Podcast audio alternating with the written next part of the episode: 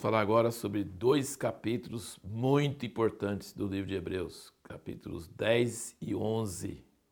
Podemos dizer que todos os capítulos anteriores estão conduzindo a esses dois capítulos, que são como se fosse um pico de revelação e de grandeza de Deus muito maravilhoso. Os primeiros 18 capítulos de Hebreus 10 mostram uma boa comparação entre as duas alianças, que é o assunto do livro todo, mas aqui ele está fica mais claro. Então aqui vamos ler aqui 10 versículo 1, porque a lei tendo a sombra dos bens futuros e não a imagem exata das coisas, não pode nunca, pelos mesmos sacrifícios que continuamente se oferece de ano em ano, aperfeiçoar os que chegam a Deus. De outra maneira, não teriam deixado de ser oferecidos, pois tendo sido uma vez purificados, que prestavam o culto, nunca mais teriam consciência do pecado.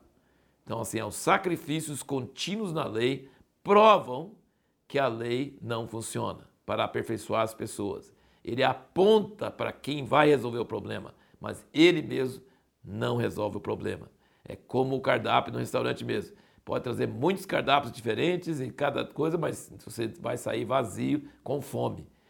Para realmente satisfazer a fome, tem que tirar o cardápio e pegar a comida. Né?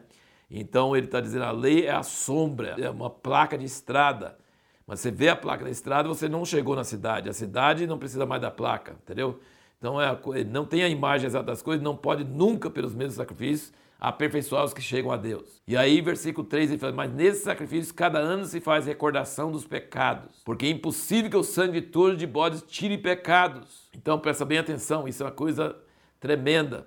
Muitos pastores, muitos líderes hoje usam o momento da ceia para pedir para as pessoas examinar a si mesmo para ver se está em pecado. Quando fala para examinar para ver eh, como você está, não, não é para ver se está em pecado, porque você é a pior pessoa para saber se está em pecado é, sua sogra é bem melhor do que você, sua esposa, seus filhos. Você apontar seus próprios pecados, você não, não sabe, você se acha bom. É, e a hora de confessar seus pecados é, não é na hora da ceia. A hora de confessar seus pecados é quando o Espírito Santo te convence em qualquer momento que você estiver. Porque você não pode continuar com o pecado em todo momento, não na hora da ceia. Em todo momento você precisa confessar seus pecados.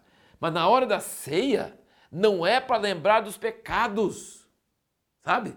Não é para lembrar dos pecados. Quando fala examine-se o homem a si mesmo, está falando examine para ver se está na fé, se está crendo no Cordeiro que tirou os pecados do mundo.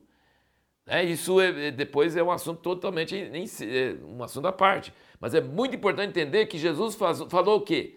Fazei isso em memória de mim e não em memória dos seus pecados. Em memória do Cordeiro que tira os pecados do mundo e não em memória dos pecados. Agora, nos sacrifícios do Velho Testamento, eles tinham que fazer recordação dos pecados. Aqui ele diz, no versículo 3: Nesses sacrifícios, cada ano se faz recordação dos pecados, porque não para de pecar. Faz o sacrifício, mas depois vai pecar de novo, faz o sacrifício, vai pecar de novo. É, ele continua dizendo que Deus não introduziu Jesus no mundo na base de holocaustos e oblações pelo pecado. Versículo 6. Mas no versículo 7, então disse: Eis-me aqui, no rolo do livro está escrito de mim, para fazer, ó Deus, a tua vontade. Versículo 8: Tendo dito assim, mas sacrifícios e ofertas e holocaustos e oblações pelo pecado não quiseste, nem neles te deleitaste, os quais se oferecem segundo a lei, agora diz: Eis-me aqui para fazer a tua vontade. Ele tira o primeiro para estabelecer o segundo. Presta bem atenção, versículo 10. É nessa vontade dele, de quem? Jesus, que temos sido santificados pela oferta do corpo de Jesus Cristo, feito uma vez para sempre. E aí, versículo 14, ele diz: Pois com uma só oferta tem aperfeiçoado para sempre os que estão sendo santificados. E aí ele cita Jeremias 31 e diz, versículo 17: Não me lembrarei mais de seus pecados e de suas iniquidades.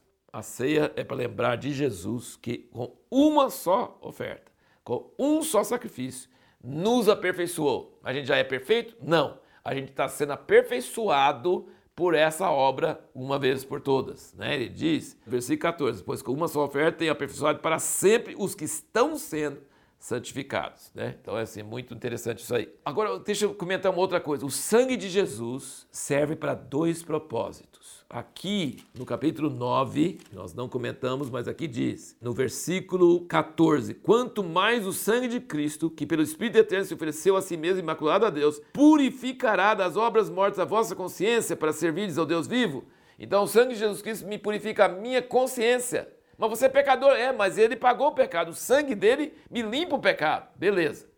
Mas aqui no 17 que nós acabamos de ler, o sangue de Jesus faz com que Deus esqueça dos nossos pecados. Ele diz aqui: Não me lembrarei mais de seus pecados e suas iniquidades. Ora, onde a remissão deles não é mais oferta pelo pecado. Então, o sangue de Jesus funciona lá com Deus e funciona cá com nossa consciência.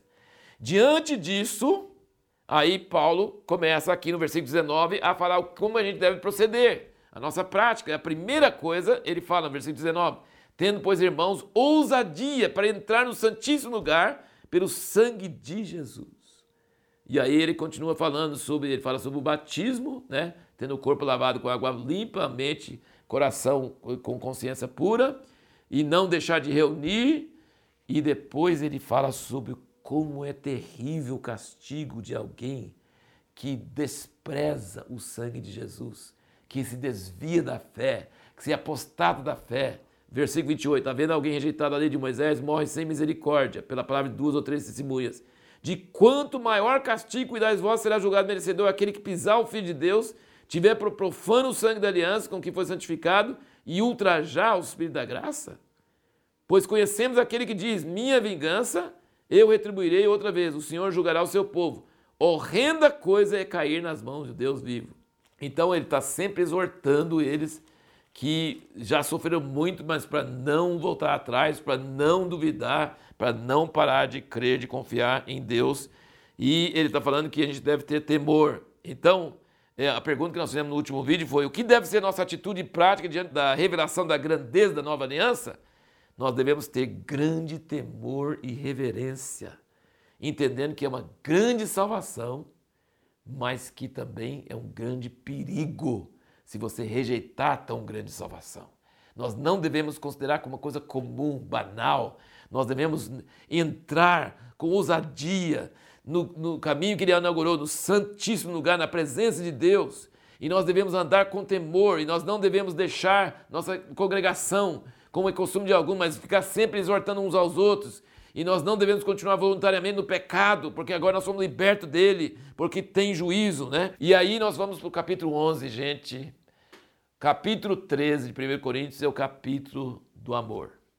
E o capítulo 11 de Hebreus é o capítulo da fé.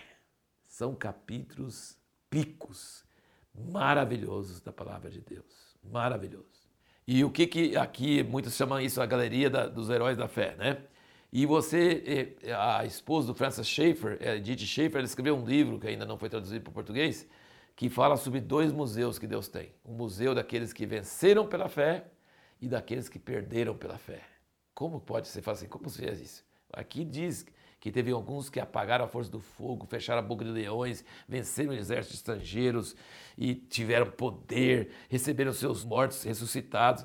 Mas diz que outros foram torturados, outros foram perseguidos, outros nunca viram nada de sucesso. Até o outro foi cerrado pelo meio, que foi o profeta Isaías. Andaram pelo mundo assim. Então, alguns vencem pela vitória, alguns vencem pela derrota. Sabe o que é?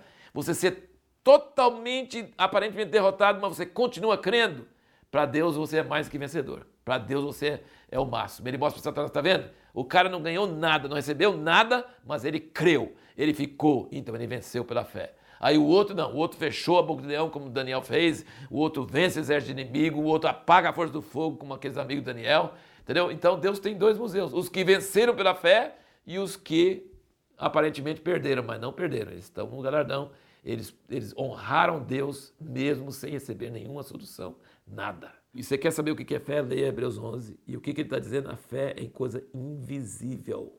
Invisível. Mas se você tem fé verdadeira, o que vai acontecer? Você vai causar mudanças no mundo visível. Noé salvou sua família, Abraão, Moisés, e vai falando todos esses, né? É, creram no invisível e trouxeram mudança no mundo visível.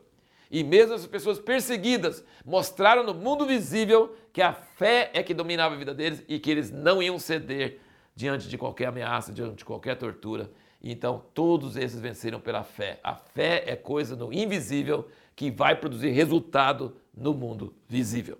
E a pergunta para o próximo vídeo é: o que pode nos impedir de atingir o alvo e terminar a carreira com vitória?